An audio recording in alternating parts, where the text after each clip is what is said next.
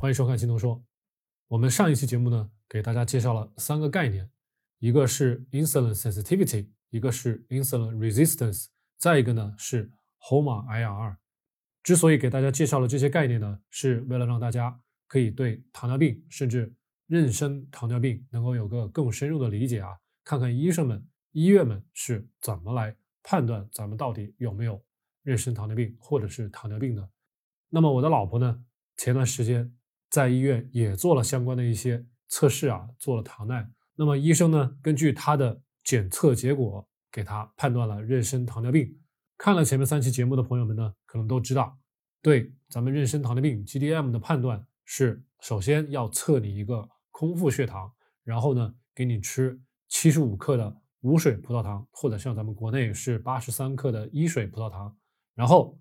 在一个小时后测你的血糖浓度，然后呢，第二个小时再测一次你的血糖浓度。那么通过这三个数据来判断你到底有没有妊娠糖尿病啊。这三个数据里面，只要有一个数据异常，你就会被医生判断为 GDM 妊娠糖尿病啊。那么大家看左边这个图啊，我老婆的空腹血糖是四点七毫摩每升啊。那么她给孕妇的一个标准，大家看这个方框里面是三点九到五点一。那么我老婆是达标的。接下来呢，我老婆喝了葡萄糖，然后过了一个小时，测出来的结果呢，血糖浓度是十点二毫摩每升。那么医院给出来的参考范围呢是三点九到十点零，那么这是六十分钟，也就是一个小时的采血。我老婆是不达标的，看到没？十点二，这已经超了。第三个小时测出来的数据，我老婆是六点五，那么给孕妇的要求是三点九到八点五之间。那么六点五呢，离这个八点五距离还是挺远的，说明这个上面的余量还是挺高的。刚才我说了。医生看这三个数据，四点七、十点二，还有六点五，这三个数据只要有一个超，你就会被医生诊断为妊娠糖尿病啊。那么在前面几期节目我也说了，医院呢可以通过这种手段把一些潜在的病人筛查出来，但是呢，可能对于我们这些经常做低碳饮食的朋友们来说，可能就不是那么的适用。上一期节目我也讲了，因为我们长期做生酮饮食或者做低碳饮食，这个胰岛素的敏感度。会降低的，因此往往在大量摄入葡萄糖之后，我们这个胰岛素的反应不会那么的快，所以会导致我们在第一个小时的时候测试的结果没有那么的理想啊。当然了，我也说过，我的老婆呢不是非常严格的低碳，但好歹呢在于我们平常对一些零食啊，对这些高碳水的食物啊控制的很严格，所以呢，当时这个结果一出来，我的第一反应就有可能是，哎，可能是咱们长期低碳。饮食造成的啊，当然了，这都是我自己一个人的看法。医院呢，给我媳妇儿确诊了妊娠糖尿病之后呢，马上就建议我们去医院的营养科去听讲座，去按照医生的要求去吃他们的呃营养科开的那些食谱。那么我可以给大家看一下这个营养科开的食谱都是什么样子的。那么从我们做低碳、做生酮的角度，这种食谱到底靠不靠谱啊？大家来看一下啊，它首先呢就是大家要吃早餐、中餐还有晚餐啊，中间呢还会有加餐，早餐之后会有加餐，中餐之后也有加餐，下午加餐，然后晚餐之后呢，晚上到了十点钟还有加餐，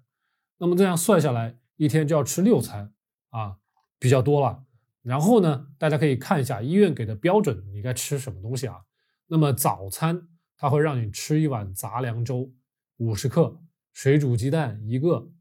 啊，再一个呢，加餐的时候是梨，大家发现啊，梨这个东西非常甜，那么加的是一种类似于果糖和精致碳水的这种结合体，这样呢来促进你的胰岛素分泌。再来看中餐啊，中餐米饭七分，六十五克。瘦肉这个是蛋白质，咱们就不看了。最后呢，蔬菜菜心二百五十克，半斤。然后下午又要加餐，大家看啊，加餐圣女果这个呢不算是非常甜，还是可以的，吃两百克也不算少。核桃两个属于坚果，也是 OK 的。苏打饼四个，这个呢又是精致碳水啊，所以这个地方又是给你增加你的胰岛素敏感度的。大家再看晚餐啊，晚餐又是米饭五十克，这属于精致碳水。蒸鱼蛋白质，这是一天必须要摄取的蛋白质，没问题。晚上再吃半斤的芥蓝，这样中午加晚上一起一共一斤的蔬菜，这也都是 OK 的啊。再到晚上十点钟了，再来加餐，加餐加什么呢？纯牛奶，这个是 OK 的，一般人都可以接受。再往下，咸方面包一片，三十五克，这又是精致碳水啊，又是精致碳水，又是增加你的这个胰岛素敏感度的。咱们可以看到，这一天六餐，在每一餐里面，就是不管是正餐还是加餐里面，它都有精致碳水，可能量分量呢，可能有多少的变化，几十克几十克，但是它通过六餐这种频繁的进餐，它会让你的胰岛素不停的分泌，很频繁的分泌。那么，通过这种做法，在短时间之内，这个医院妇幼，他让我们在一个星期之后去复检，然后呢，他通过你的自测的数据来判断你的这个胰岛素的敏感度到底上来没有。他要做到的呢，就是让你的胰岛素尽可能的在短时间之内就分泌的比较多，也就是咱们前面说的这个糖耐测试，它要看一个小时，也就意味着你要在一个小时之内，你的这个胰岛素的分泌就要上来。然后呢，把你刚才吃的那些精致碳水全部把这些葡萄糖吸收回去，就是为了达到这个目的。这就是所谓的达到胰岛素敏感度，它就是要这么做。